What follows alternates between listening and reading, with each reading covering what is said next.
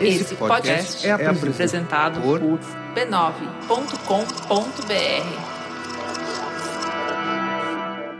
Oi, antes de começar, eu quero te lembrar que a Rádio Escafandro é mantida exclusivamente pelos ouvintes. Então, se você gosta dos nossos episódios e quer que eles continuem a ser publicados, esse é um bom momento para apoiar o projeto. Para fazer isso, é só ir lá em catarse.me barra escafandro e escolher o valor com o qual você quer colaborar. Você também pode ir direto em radioescafandro.com, clicar na aba Apoie e escolher alguma outra forma de ajudar o projeto. E para você que já apoia a Rádio Escafandro, eu tenho boas notícias.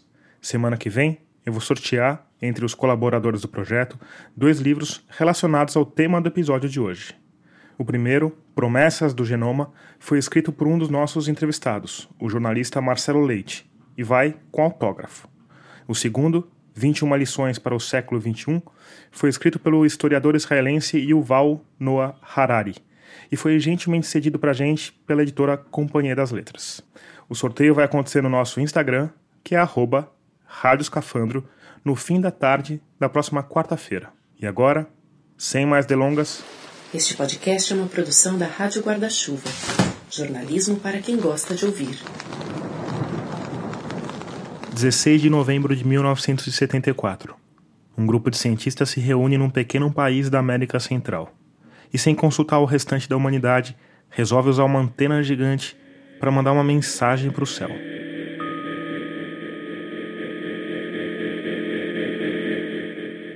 Para muita gente, é possível que isso tenha iniciado uma reação em cadeia que pode culminar com a extinção da raça humana.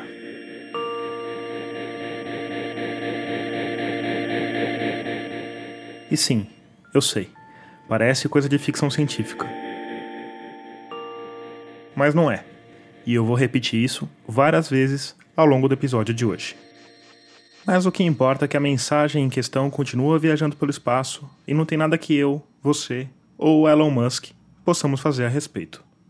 Mas calma, as chances de extinção são pequenas. Tudo bem que outras mensagens foram enviadas desde então e isso faz as chances aumentarem um pouquinho. Mas enfim, vamos começar do começo, que é a parte feliz da história.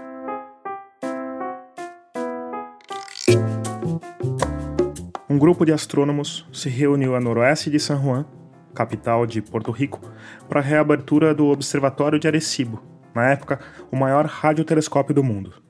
Esse radiotelescópio é uma espécie de mãe de todas as parabólicas, encravada na floresta qual uma gigantesca tigela de cereal. E o que eu quero dizer com gigantesca? 300 metros de diâmetro. Em 1974, essa maravilha da engenharia tinha acabado de ser reformada para ficar mais resistente aos furacões, que são comuns na América Central. A reabertura era motivo para comemoração. E a gente sabe que quando se mistura cientista e comemorações, coisas estranhas costumam acontecer.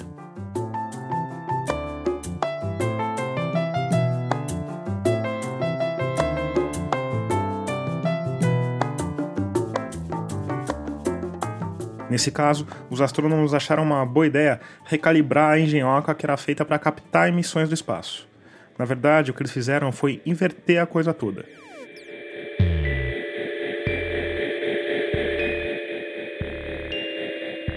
E por alguns minutos, em vez de captar energias cósmicas de um passado distante, a antena emitiu um comunicado.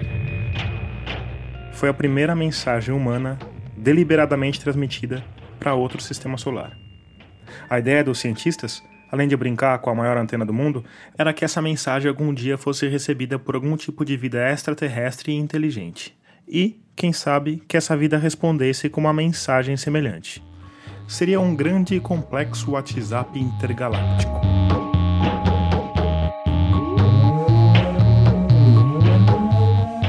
O pulso de rádio emitido tem 168 segundos, que ficaram conhecidos como a mensagem de Arecibo. Olha só um pedacinho dela.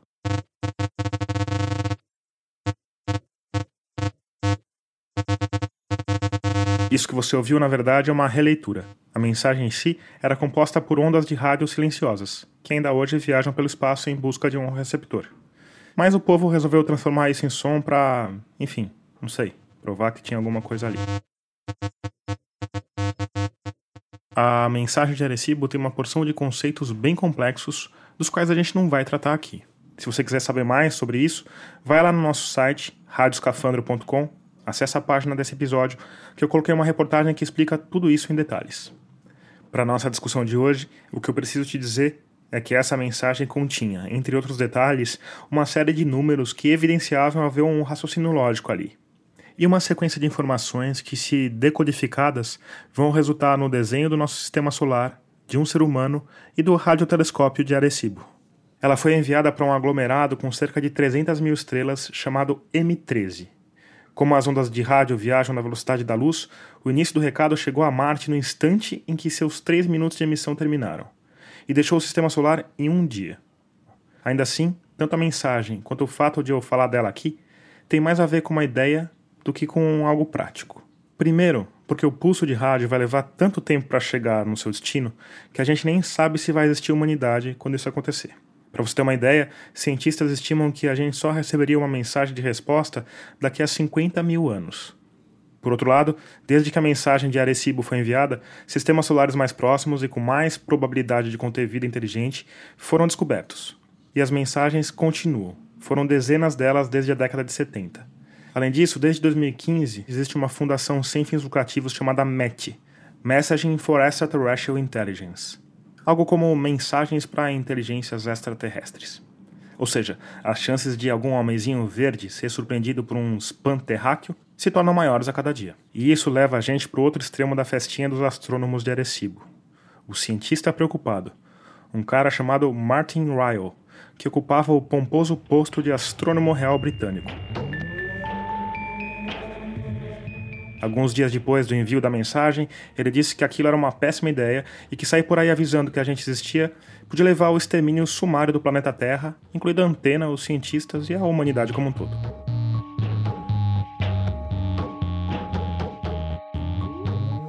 Hoje, o nosso astrônomo preocupado ganhou o apoio de muita gente. Os argumentos desse pessoal são simples e assustadores. Primeiro, a nossa civilização é algo ridiculamente recente se a gente considerar a idade do universo. Então é provável que se existir alguém aí pelas estrelas, esse alguém seja mais evoluído.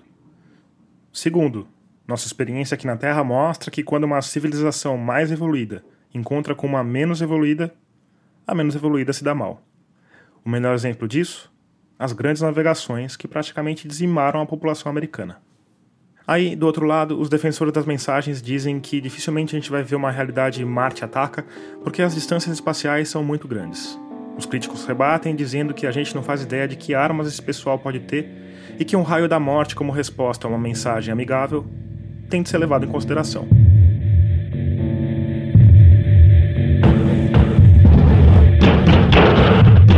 Enfim, a discussão é longa, complexa e para mim bem fascinante. Mas sabe o que é mais fascinante? É que se eu tivesse que apostar, diria que você, que está aí me escutando, nunca nem ouviu falar desse debate. E mais do que isso, hoje Meio século depois do dia em que um grupo de cientistas resolveu desafiar o raio da morte com a mensagem de Arecibo, vários outros grupos de cientistas estão tomando decisões parecidas com aquela. Decisões que vão afetar o futuro de toda a humanidade, que acontecem em círculos fechados, em laboratórios e startups do Vale do Silício, enquanto eu, você e o restante dos humanos continuamos com a nossa vida sem fazer muita ideia do que nos espera.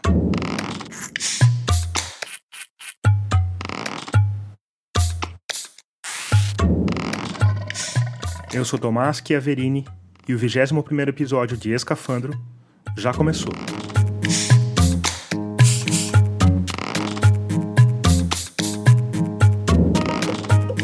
Nele, a gente vai falar sobre como a tecnologia está modificando e vai modificar cada vez mais as nossas relações sociais e políticas, e mais do que isso, a nossa essência como espécie humana. A ideia para esse episódio, que você já deve ter percebido que vai ser um pouquinho apocalíptico, mas também um tiquinho otimista, me veio quando eu li o último best-seller do historiador israelense Yuval Noah Harari, 21 lições para o século XXI. Nesse livro, o Harari não fala de busca por ETs, fala de impasses científicos mais urgentes e palpáveis. Fala em especial da inteligência artificial e da biotecnologia. A gente também vai se ater a esses dois fenômenos, mas antes eu acho importante falar um pouco das outras coisas que estão pelos laboratórios afora. Quem me ajudou nessa tarefa foi a jornalista, professora, mestre em semiótica e futuróloga Lídia Zuin. É possível a gente falar de quais são as principais tecnologias que estão aí no horizonte que vão impactar mais a gente como humanidade como um todo? Sim, sim. É, até tem uma, uma classificação né, que se fala que são as tecnologias exponenciais. A primeira delas, inteligência artificial, que é basicamente poder computacional é, então, é conseguir fazer uh, cálculos, algoritmos e conseguir realmente automatizar processos. Então, existem vários níveis de, de, inteligência artificial. Quando a gente fala em inteligência artificial, muita gente imagina ciborgues vindos do futuro. Hasta la vista, baby. Ou máquinas escravizando humanos. Welcome, Neo. As you no doubt have guessed, I am Morpheus. Mas não é exatamente isso. Pelo menos não é esse o perigo mais imediato dessa tecnologia. Porque quando a gente pensa em máquinas tomando poder e se rebelando contra a humanidade, a gente está imaginando que essas máquinas, em algum momento, se tornaram conscientes. Essa é uma diferença importante. Inteligência é uma coisa, consciência é outra. E o que se convencionou a chamar de inteligência artificial é algo que já está aí, sendo amplamente usado de várias formas e em várias escalas. Enfim, pensar os algoritmos do Facebook, por exemplo, que já são um pouco mais complexos, na verdade, até algoritmos que aprendem sozinhos, por exemplo, que se fala do aprendizado de máquina é, ou machine learning, até processamento de linguagem uh, natural, que é a, ensinar a máquina a conversar com a gente. Eu não tenho uma resposta para essa pergunta. Tem algo mais em que eu possa ajudar? É, Siri, às vezes parece que a gente está um pouquinho longe.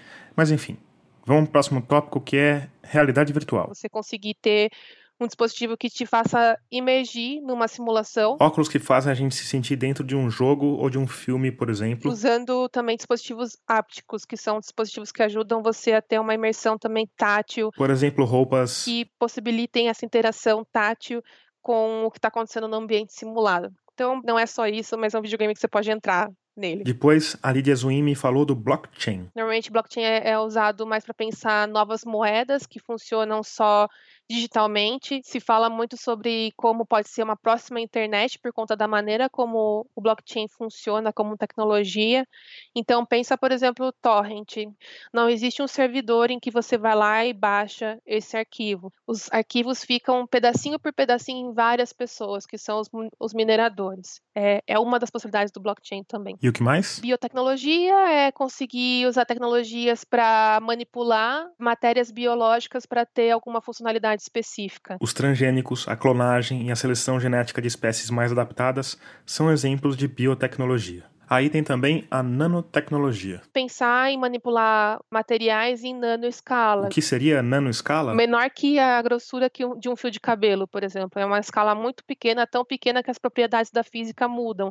Então dá para fazer muita coisa, desde novos tipos de baterias até novos tipos de materiais muito resistentes e leves. Então se pensa muito para se construir novos tipos de aeronave ou até espaçonaves e assim por diante. Outra das chamadas tecnologias exponenciais é a computação quântica. Que é realmente mudar todo o hardware do computador, então não é mais digital, mas sim quântico. E quando a gente fala de quântico também muda toda a lógica da física tradicional. Para resumir o resumo, a computação quântica aumentaria absurdamente a capacidade de processamento dos computadores, o que por sua vez traria avanços enormes na área de inteligência artificial. A robótica também, né? São literalmente robôs, desde robozinhos que, tipo, aspirador de pó, Roomba que limpa a casa. Até humanoides que vão substituir soldados de carne e osso nas guerras do futuro.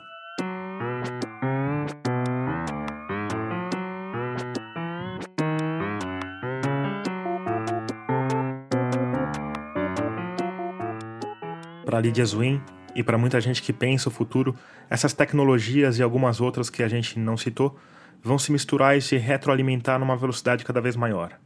O mundo vai mudar cada vez mais rápido.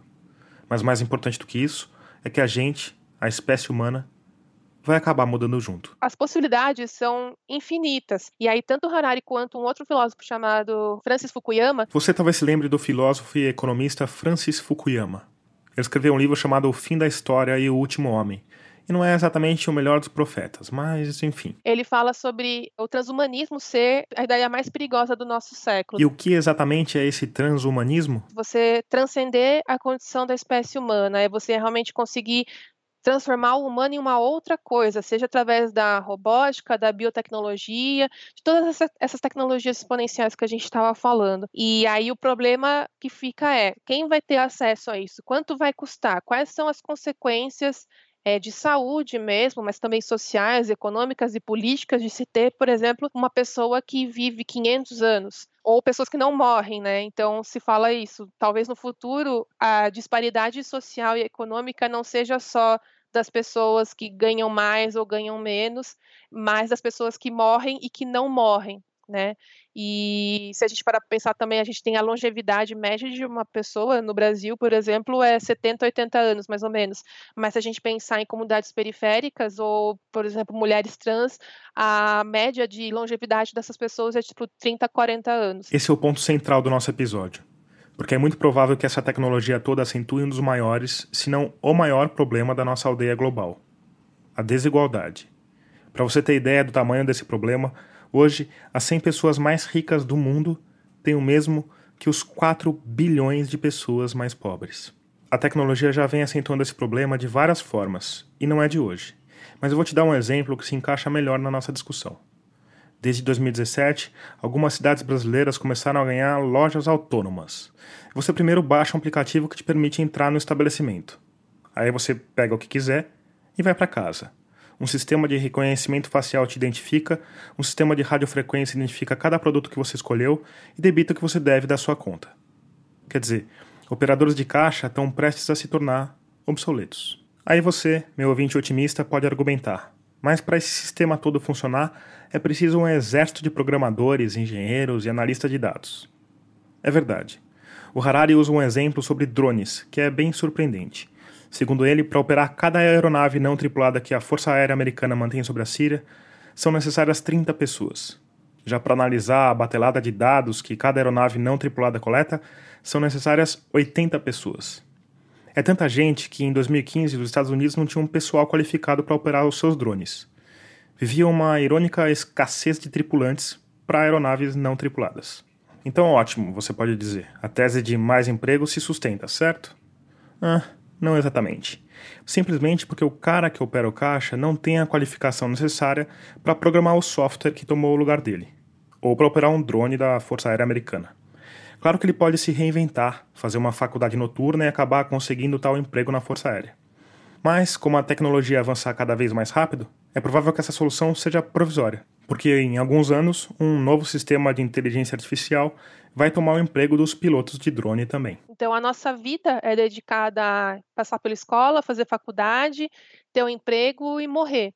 Mas a gente está vendo que isso não funciona mais. Então, desde, o, desde a educação, a gente já está sendo moldado para uma coisa que não vai mais fazer sentido no futuro. E essa é a grande preocupação que está latente agora, pensando: putz, mas os meus filhos estão agora na escola para ter uma profissão que ainda nem existe como lidar com isso, né? É, e talvez a, uma das respostas é a gente precisa pensar e subverter essa lógica de que a vida é linear desse jeito. Nisso que a gente teve foi o, crescimento da lógica do gig economy, né, que é você ter vários empregos uh, ou vários trabalhos ao longo do dia, ao longo da vida. Então se brincava muito, tipo, ah, eu posso ser professora de yoga de manhã, à tarde eu posso ser sushi man, sei lá, sushi girl, sushi woman, sei lá como falo feminino disso, é, e à noite eu posso ser DJ. E aí eu brincava, tá, e que horas que eu durmo, né?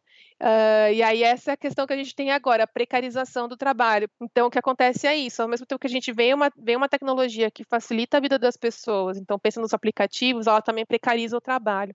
E aí a gente pensa nas coisas mais avançadas, né? Chegada dos robôs, inteligência artificial, e a gente já pensa na lógica ludista da primeira revolução industrial, das máquinas vão tomar os nossos empregos talvez, provavelmente tomem. Isso tudo a princípio podia até ser uma coisa boa. Porque você conhece alguém que escolhe ficar 8 horas por dia passando a compra dos outros na frente de um sensor? CPF na nota? Tá juntando selinho da promoção? Encontrou tudo o que procurava? Não, né? Por outro lado, quem vai pagar as contas do operador de caixa que ficou sem emprego e que não vai poder dirigir Uber porque os carros vão ser autônomos? Talvez a gente não precise mais associar trabalho com renda ou sobrevivência. Como assim?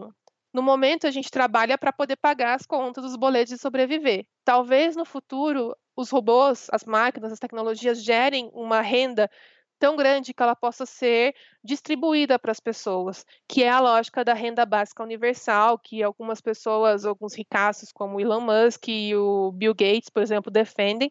E o Suplicy. E o Suplicy também. E não são só esses caras. A renda básica universal é uma ideia cada vez mais discutida entre os economistas e experimentos práticos têm sido feitos pelo mundo afora. Na Finlândia, o governo passou um ano inteiro distribuindo um salário de R$ 2.300 a 2 mil cidadãos escolhidos aleatoriamente. A universalidade da renda básica é um dos fatores mais interessantes da ideia. Todo mundo recebe, sem a necessidade de qualquer contrapartida, do presidente do Itaú ao caixa desempregado. Primeiro, porque assim se cria um sentimento de igualdade e de justiça. E segundo, porque alguns economistas argumentam que seria mais econômico ser desse jeito toda a burocracia dos programas sociais para saber se você é carente ou não, em que faixa de auxílio se encaixa e outros detalhes desse tipo seriam extintos. Tá vivo? Tem mais de 18 anos? Tá aqui sua grana. Eu não vou precisar mais trabalhar para sobreviver. Parece legal. Mas como a gente vai fazer com que o dinheiro gerado pela tecnologia, que vai estar na mão de certos empresários e empresas, seja distribuído para quem não consegue ou não quer um trabalho?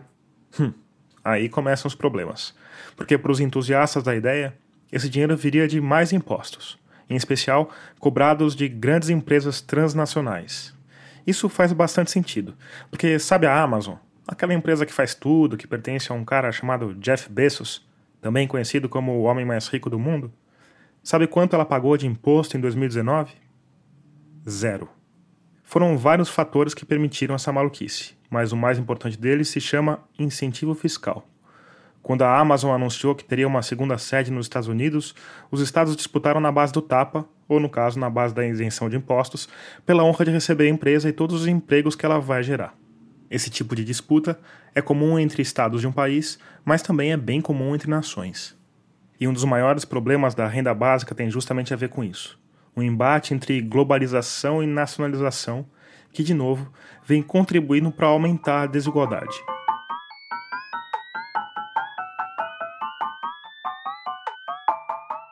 Porque ao longo do século XX, com a globalização e de olho em incentivos fiscais, empresas como a Amazon montaram operações nos países em desenvolvimento, que em geral abrigavam setores do trabalho menos qualificado, como a montagem de equipamentos ou tecelagem. Mas agora, com a automação total das linhas de montagem, com sistemas interligados por algoritmo, um nova-iorquino pode comprar um produto da Amazon que é montado por um robô a alguns quilômetros da casa dele. Se tiver de reclamar, pode falar com um sistema de inteligência artificial que simula operadores humanos. Os humanos de verdade estão sumindo do processo. Isso é lindo para quem mora em Nova York, mas pode ter tirado o emprego de um artesão que mora do outro lado do mundo.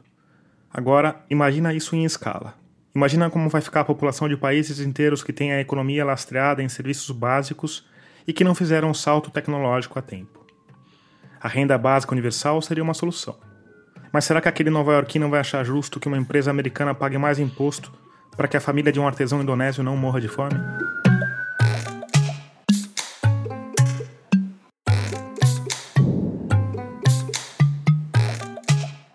Termina aqui o primeiro bloco do 11 episódio de Escafandro.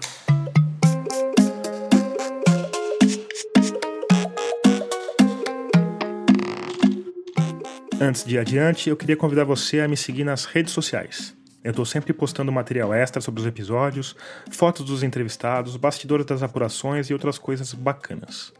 As redes também são um bom caminho para você espalhar a palavra de escafandro entre os amigos. Ou para me mandar uma mensagem sobre algum episódio, alguma crítica, elogio, sugestão de pauta, enfim. Eu estou em todo canto como arroba Rádio Escafandro ou arroba Tomás Chiaverini. Por fim, como você já sabe, a gente faz parte de uma confraria de podcasts jornalísticos, a Rádio Guarda-Chuva. E hoje eu queria falar de um dos nossos programas em particular, o Põe na Estante, comandado pela jornalista Gabriela Maier. O Põe na Estante é uma espécie de clube do livro.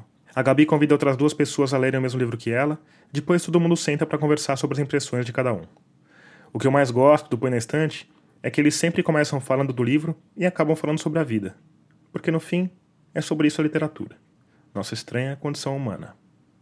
No último episódio, que foi ao ar no dia 14, o livro debatido foi A Quinta Estação, da americana N.K. Jemisin. Ela foi a primeira mulher negra a vencer o Hugo Awards, que é o prêmio mais importante que existe para ficção científica e fantasia.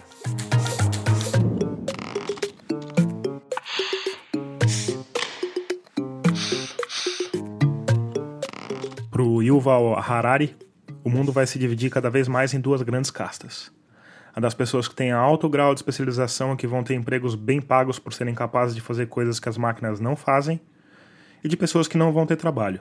Como vai ser a vida dessas pessoas que ele chama de inúteis, tem muito a ver com as escolhas políticas que a gente vai fazer daqui para frente. Ainda assim, mesmo que uma renda básica universal seja implantada nos próximos anos ou décadas, é provável que a escassez de empregos leve a uma maior desigualdade global. Uma desigualdade que pode ser alavancada pelo segundo salto tecnológico do qual a gente vai falar hoje. Uma revolução que começou com uma bactéria e um vírus. Quem me contou essa história foi um cientista chamado Benny Spira.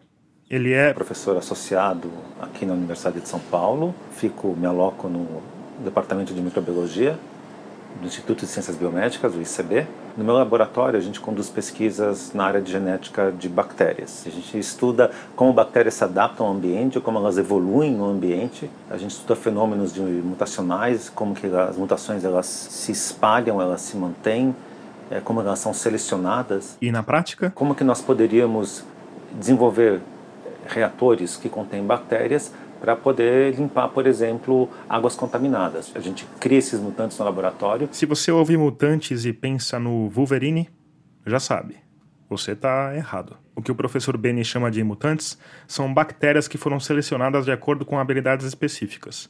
No nosso caso, esses mutantes eles são capazes de captar quantidades absurdas de fosfato e dessa forma eles evitam, por exemplo, que haja eutrofização. Eutrofização é a proliferação excessiva de algas e plantas marinhas na água. Sabe aquela história toda da água do Rio de Janeiro? Pois é.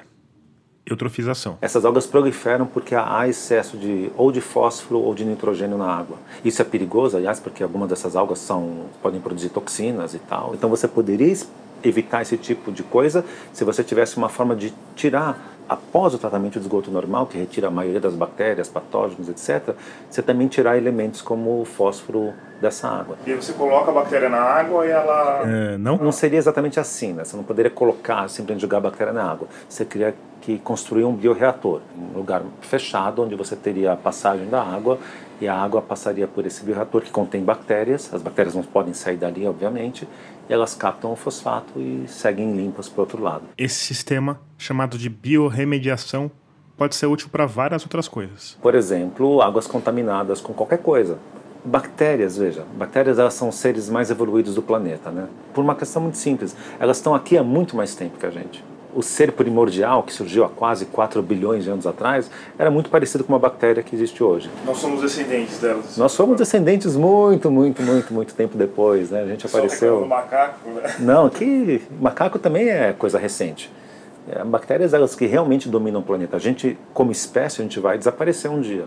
Todas as espécies vão. Bactérias vão continuar elas são seres que estão mais bem adaptados a esse planeta. Né? Então, por que eu estou contando isso? Porque significa que elas podem viver em qualquer lugar, sob quaisquer circunstâncias. Tem bactéria nesse piso, nessa parede, no ar, na água, dentro de nós. Então, você consegue através de modificações genéticas e processos de evolução dirigida que a gente faz no laboratório, construir micro-organismos que tenham capacidade de absorver todo tipo de compostos, petróleo, por exemplo, compostos orgânicos que são nocivos. Imagina só, você tem, por exemplo, um vazamento de óleo diesel. Você pode pegar bactérias que são capazes de literalmente comer aquele óleo diesel e limpar aquele local. Isso tem a ver também com a questão da rapidez da mutação delas? Sim. O, o fato de elas serem seres que se reproduzem de forma assexuada e, e, rapidamente faz com que elas sejam facilmente manipuladas no laboratório. Então, bactérias se multiplicassem uma vez a cada ano, você não ia conseguir trabalhar com elas. Mas como elas se multiplicam uma vez a cada hora, aí é fácil, né? Então a gente faz processos de evolução dirigida, por exemplo. O Ben Spira me falou de um trabalho que ele está fazendo em colaboração com pesquisadores da Universidade Federal do ABC. A ideia deles é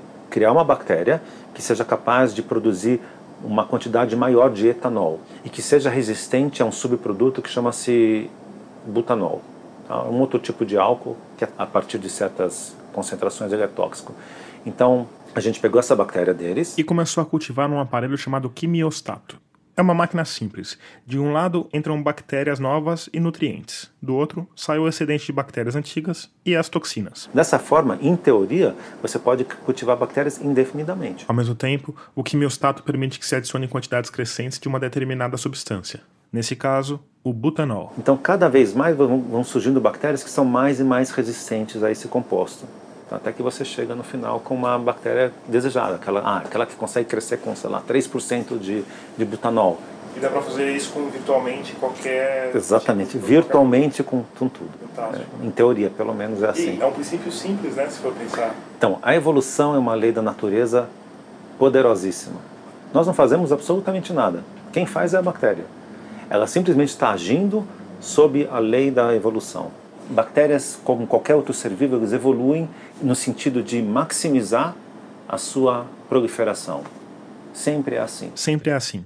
Seres vivos evoluem para maximizar a sua proliferação. Inclusive, claro, seres mais complexos como nós, humanos.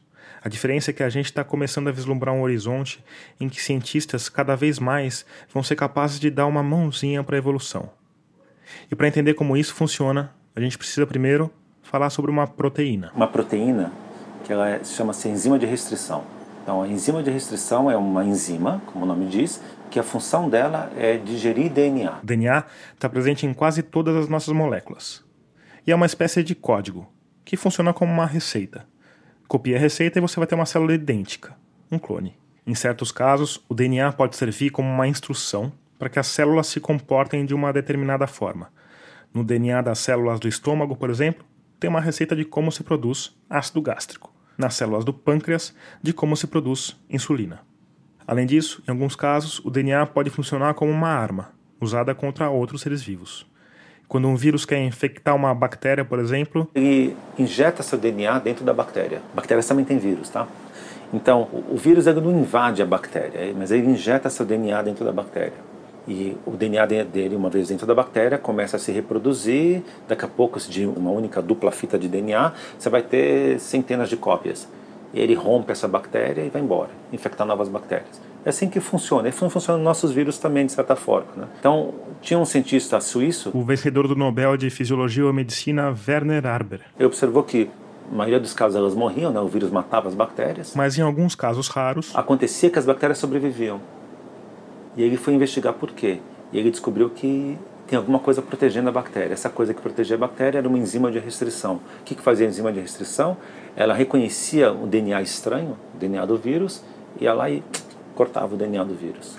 Picotava ele, dessa forma ele não podia mais proliferar, porque ele, seu DNA se perdeu, né? E pronto, a bactéria ficou salva.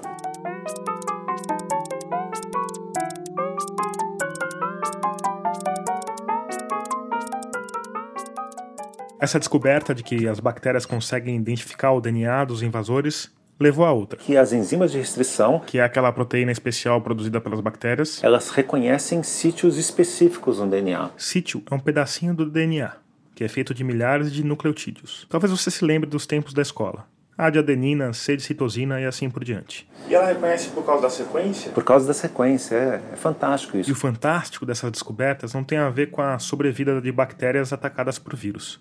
Tem a ver com a possibilidade que a tal enzima de restrição trouxe para os cientistas e para a humanidade como um todo. A gente pode agora usar essas enzimas de restrição para mapear genomas. O genoma é o conjunto de informações que está contido no nosso DNA. Se você vai ser alto, baixo, ter olho azul ou castanho, ter propensão para engordar ou para emagrecer, tudo isso está nessa receita.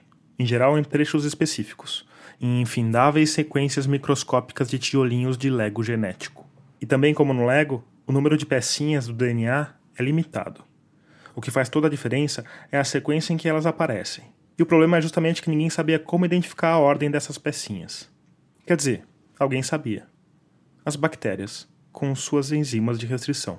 Vamos supor, você tem uma enzima que reconhece GC a, a TCG. São os nucleotídeos, nossos tijolinhos de Lego genético. Então, essa sequência aparece, vamos dizer, mil vezes no genoma de um, de um determinado ser vivo. Então, a partir daí, você pode ser você usa essa enzima, ela vai picotar o DNA nesses mil locais, e então você pode já criar um mapeamento. Por que é um mapeamento? Vai te dizer, olha, você vai ter fragmentos desse tamanho, desse tamanho, desse tamanho, desse tamanho, assim por diante. É um quebra-cabeças. Um quebra-cabeça, exatamente. E cada ser vivo vai ter o seu próprio quebra-cabeça. Então é uma forma de você até diferenciar de um para o outro.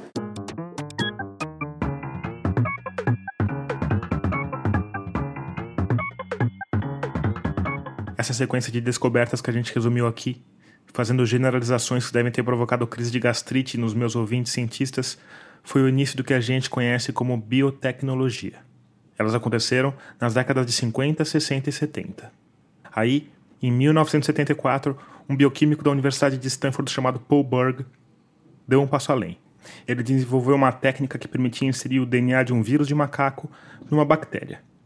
O vírus, chamado SV40, causava câncer em ratos de laboratório, e a bactéria em questão, a E. coli, era uma das mais abundantes no intestino humano. De repente, a possibilidade de união desses dois seres vivos fez as pessoas se assustarem. E se essas bactérias mutantes escapassem para os laboratórios, de lá para o mundo, e de repente a gente criasse uma pandemia de câncer?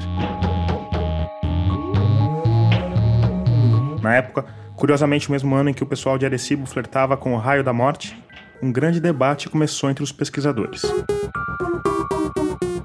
E a comunidade científica resolveu fazer algo um tanto raro.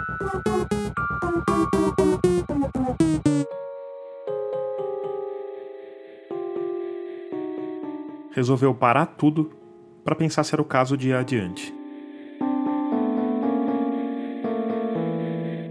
Vamos primeiro estudar para ver qual, quais são as repercussões negativas que podem ter disso daí. Basicamente, a gente precisa de mais informação. Exatamente. Assim, né? A gente vamos, vamos primeiro, vamos com calma, porque a gente vai saber. Podia acontecer qualquer coisa. Aí, em 1975, cientistas de todo o mundo se reuniram na Califórnia no que ficou conhecido como Conferência de Asilomar, para traçar uma série de diretrizes que, em maior ou menor grau, continuam servindo de referência para as pesquisas genéticas ainda hoje.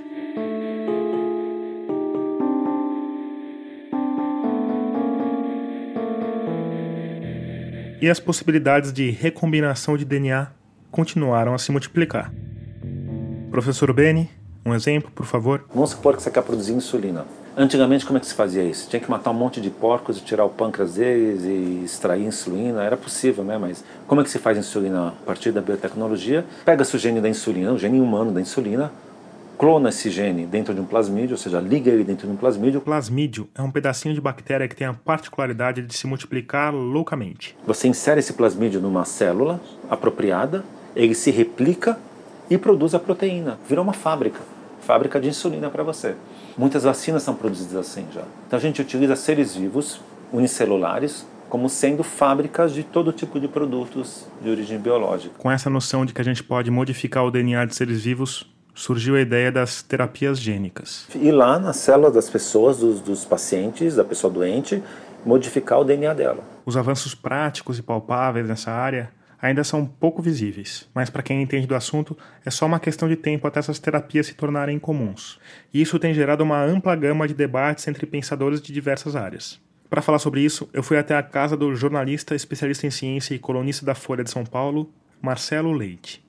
Ele falou um pouco de como têm funcionado as regras gerais da biotecnologia até hoje. Seria é, lícito fazer algumas alterações é, genéticas antes da, do nascimento, ou seja, no embrião, em casos de doenças uh, incapacitantes. Então, casais que têm na família determinadas variantes genéticas que podem provocar uma doença, uma síndrome genética grave como Coreia de Huntington, por exemplo, elas poderiam fazer uma fertilização in vitro, né, fora do corpo. É, você faz uma coisa que chama biópsia de embrião, quando ele tem um certo estágio lá de 8 células ou 16 células, você tira uma.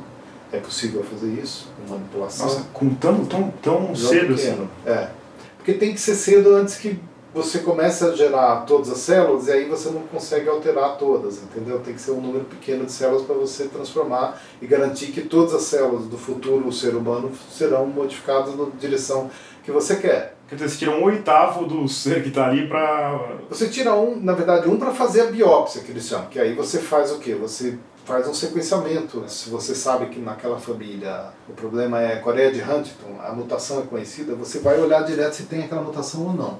Se ele não tem, ótimo, implanta aquele embrião, entendeu? Mas eventualmente pode ser que todas as células tenham, todos os embriões que você testa tenham. Aí você faz uma uma modificação genética. Hoje em dia tem uma técnica bastante precisa que eles chamam a CRISPR. O CRISPR é basicamente uma técnica mais simples e moderna para aquele processo do qual a gente já falou, que permite a edição e o transporte de partes do DNA de células diversas. Você consegue editar, vamos dizer assim, o DNA daquele, daquele embrião de maneira razoavelmente precisa modificar geneticamente. Um dos problemas dessa técnica é que conforme ela for se tornando mais comum, a gente vai ter que definir o que é doença.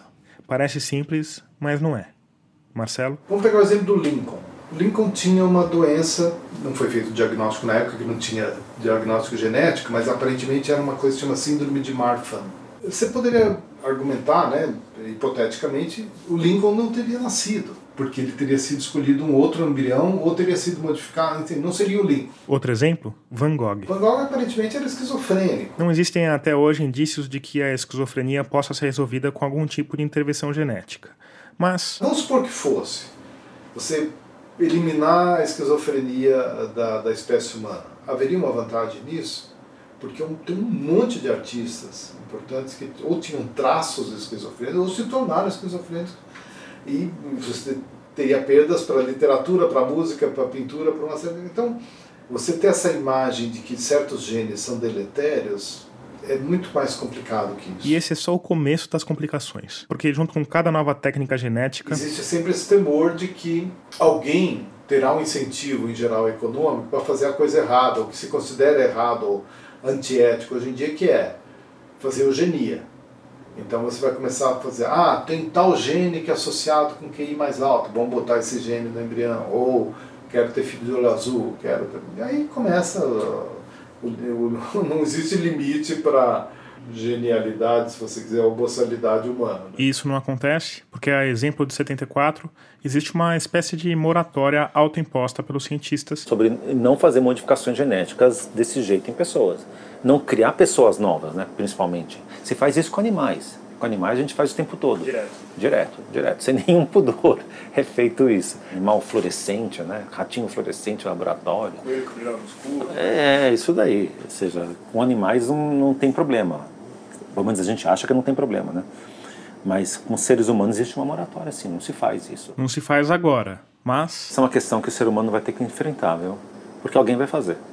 Então, como aconteceu na China, né? Com aquele cientista chinês que criou, diz ele, né? Que criou gêmeas, né? Que, que tem uma modificação genética feita por CRISPR. No final de 2018, o geneticista chinês He Jiankui anunciou o nascimento de duas gêmeas que haviam sofrido manipulações genéticas para se tornarem imunes ao vírus da AIDS. Podia ser uma boa notícia, mas aparentemente o mundo ainda não estava preparado para lidar com aquele tipo de avanço. Na verdade, talvez a própria ciência não estivesse, porque estudos publicados na revista Nature Medicine indicaram que pessoas com a mutação genética que o He tentou recriar em laboratório têm maiores chances de morrer jovens.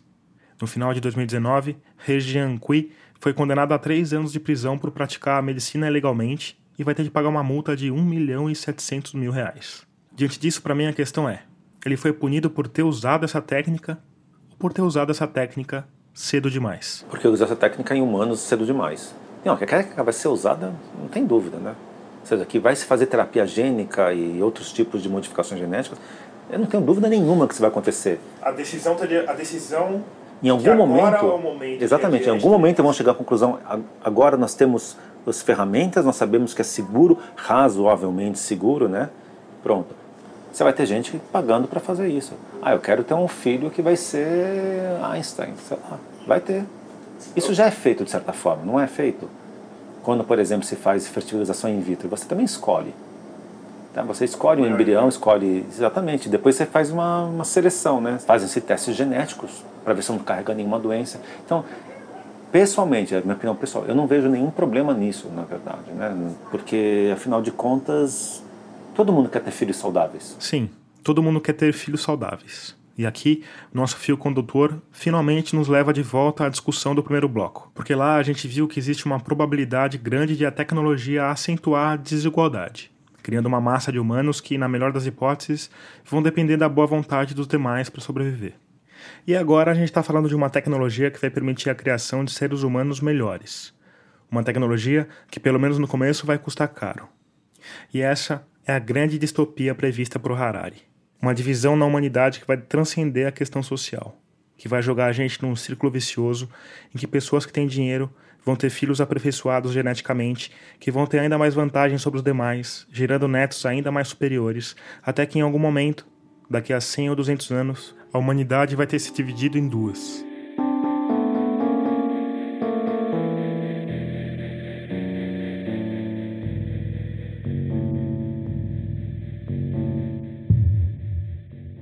Começo dessas mudanças, é provável que, em maior ou menor grau, as pessoas que não vão ter acesso a melhorias genéticas e que provavelmente não vão ter trabalho sejam amparadas pelos governos do futuro. Mas com o tempo, elas vão ter cada vez menos poder econômico, menos visibilidade social e, consequentemente, menos valor para os políticos da vez. Que aos poucos vão perder o interesse em investir em políticas sociais. No futuro distópico pintado pelo Harari, as fronteiras geográficas nacionais, como as que a gente conhece hoje, talvez sejam substituídas por outras. Os netos dos empreendedores do Vale do Silício se juntariam aos netos da oligarquia russa e aos netos dos pecuaristas brasileiros e a todos os descendentes dessa nova casta financeiramente e geneticamente superior. O mundo então seria dividido em ilhas de prosperidade, protegidas por drones e robôs que manteriam a multidão de Homo sapiens miseráveis à distância.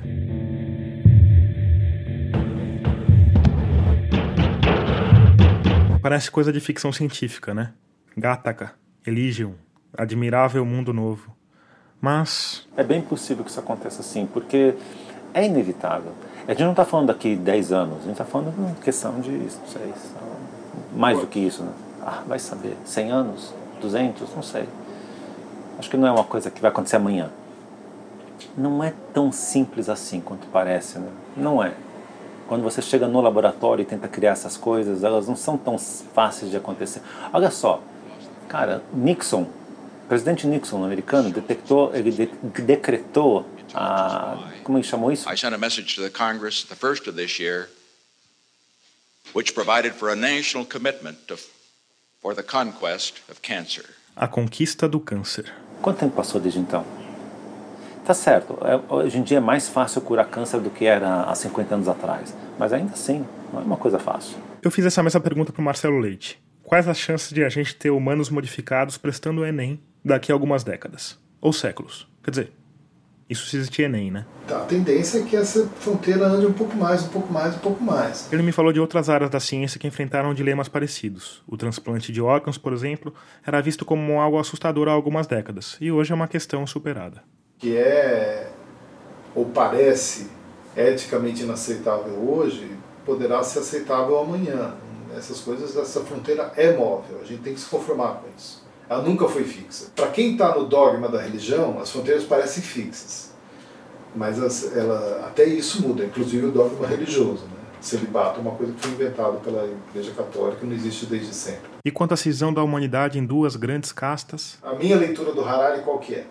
eu discuti isso um pouco com ele nessa entrevista. Eu fui a Londres para fazer essa entrevista quando ele estava lançando aqui no Brasil o Homo Deus. Eu coloquei um link para esse vídeo na descrição do episódio que está aí no seu tocador ou em radioscafandro.com. A leitura que eu faço do, da obra dele, do, especialmente do Homo Deus, é de que ele está pintando o cenário mais avançado para justamente iniciar hoje uma discussão que conduza a certas limitações para esse cenário mais fantasioso mais avançado e de certa forma mais catastrófico também, é. né? Ele, ele, vê um... ele é cético assim no sentido de que ele acha que essa discussão é difícil, talvez não avance. Pode acontecer com ela o mesmo tipo de processo excessivamente lento, como é o caso da mudança climática. Então você tem um processo em andamento desde 1992 para colocar limites nas emissões de carbono e que não está avançando na velocidade necessária. Isso pode acontecer perfeitamente com a, com a biotecnologia também. Você tem um, um processo de debate internacional ou nacional de a introdução de limites, como já existem alguns, mas ao mesmo tempo você ter em paralelo incentivos econômicos, culturais ou de interesse individual que sejam fortes o bastante para fazer o processo avançar muito mais do que a discussão é, consegue acompanhar.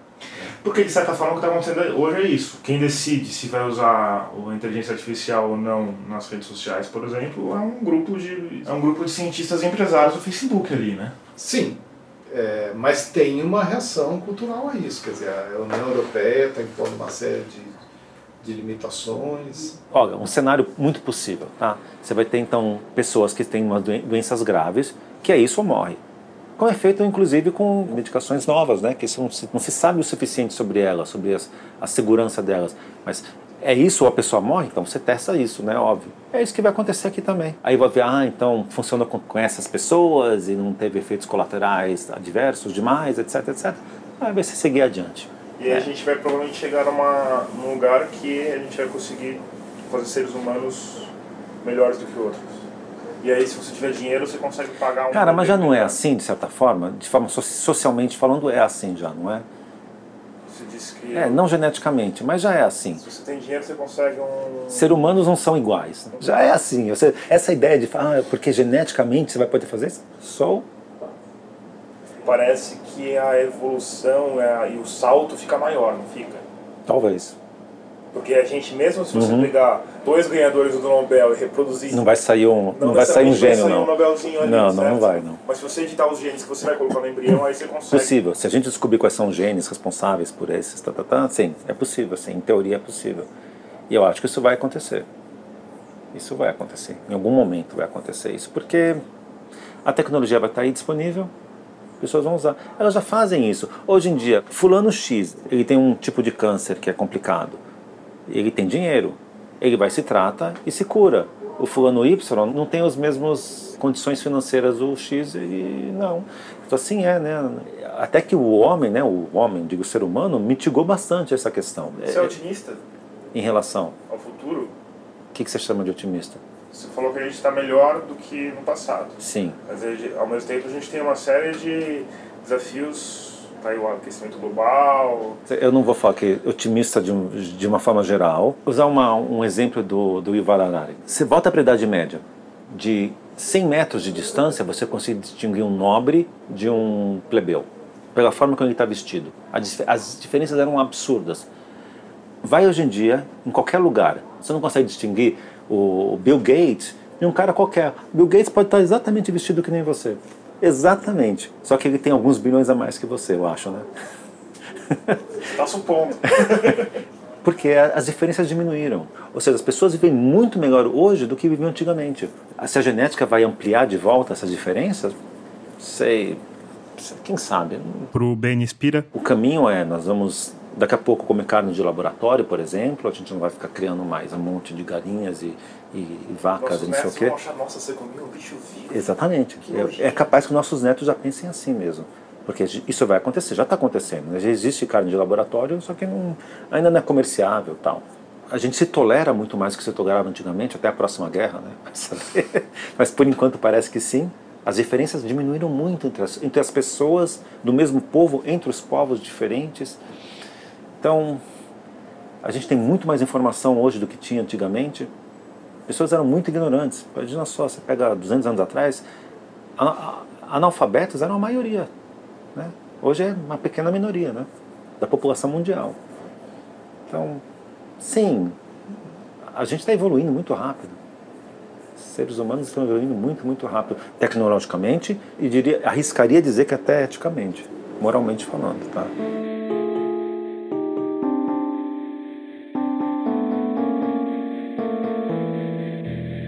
Antes de terminar, eu preciso falar de mais uma questão, que é a seguinte: como a gente vai debater e decidir sobre assuntos tão globais, tão urgentes e ao mesmo tempo tão complexos ou até incompreensíveis para a maior parte da população? O, o problema, quando você chega numa questão de que a população tem que decidir, é o quanto a, a população está bem informada.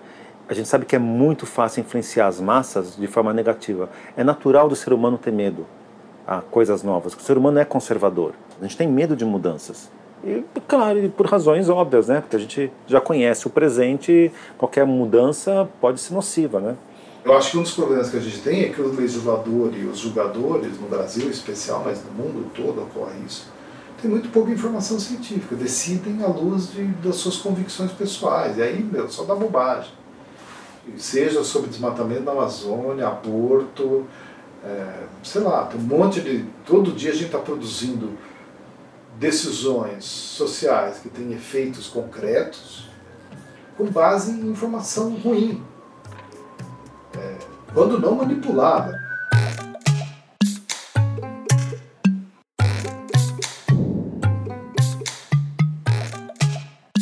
Termina aqui o 21 primeiro episódio de Escafandro. A trilha sonora desse episódio é do Paulo Gama. A mixagem de som do Vitor Coroa. A gente também contou com a revisão técnica da Ana Schilling. Eu sou Tomás Chiaverini e concebi, produzi e editei esse podcast. Se você tiver alguma dúvida, sugestão ou elogio, faça como seus avós. Me mande um e-mail em contato.escafandro.gmail.com. Obrigado por escutar e até o próximo mergulho.